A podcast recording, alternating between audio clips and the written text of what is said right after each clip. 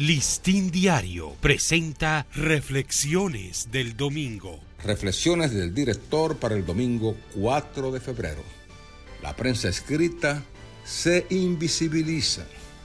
En una misma semana anduve paseando por las grandes avenidas de tres ciudades europeas, Madrid, Berlín y Viena, y no vi como antes los grandes y atractivos kioscos de revistas y periódicos para mí este es un signo bastante inconfundible de una realidad que nos golpea, la acelerada invisibilidad de los medios escritos en soporte papel.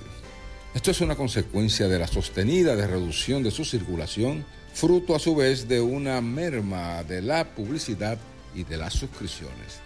El año pasado pude percatarme de la gravedad del fenómeno también estando en esas mismas capitales no solo por las noticias que daban cuenta de la transformación de periódicos impresos en digitales, sino también por la escasa exhibición de ejemplares en papel en los estantillos que antes eran sus altares en las vías públicas. En un vuelo de Viena a Madrid, solo un pasajero, un lector tradicional que lo delataban sus canas, leía el diario más antiguo de Austria, que cerró sus ediciones de más de 130 años a los pocos días. Esta vez, en un vuelo entre Berlín y Viena, solo encontré un ejemplar del Tagesspiegel que el lector dejó entre los desperdicios de su bolsa de asiento y yo lo recuperé para mi colección de reliquias que tengo de icónicos medios europeos.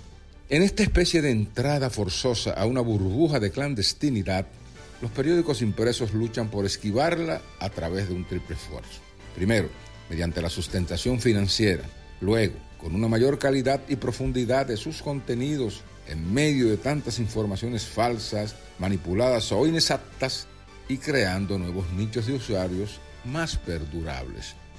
La primera respuesta ha sido la de transmitir su legado, vale decir, su mejor herencia, a sus versiones digitales, mostrando sus originales diseños impresos que todavía viven en la memoria de sus antiguos usuarios.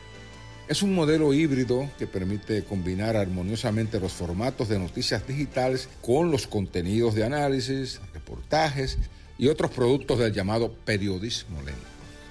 Esto sí que los está ayudando a amortiguar y dejar de perder menos por los efectos de la digitalización. Aunque no se visibilicen en los kioscos o en las salas de espera de aeropuertos y otros lugares donde acude el público, la huella centenaria de esos medios, cargados de historia, sigue algo viva en las plataformas digitales.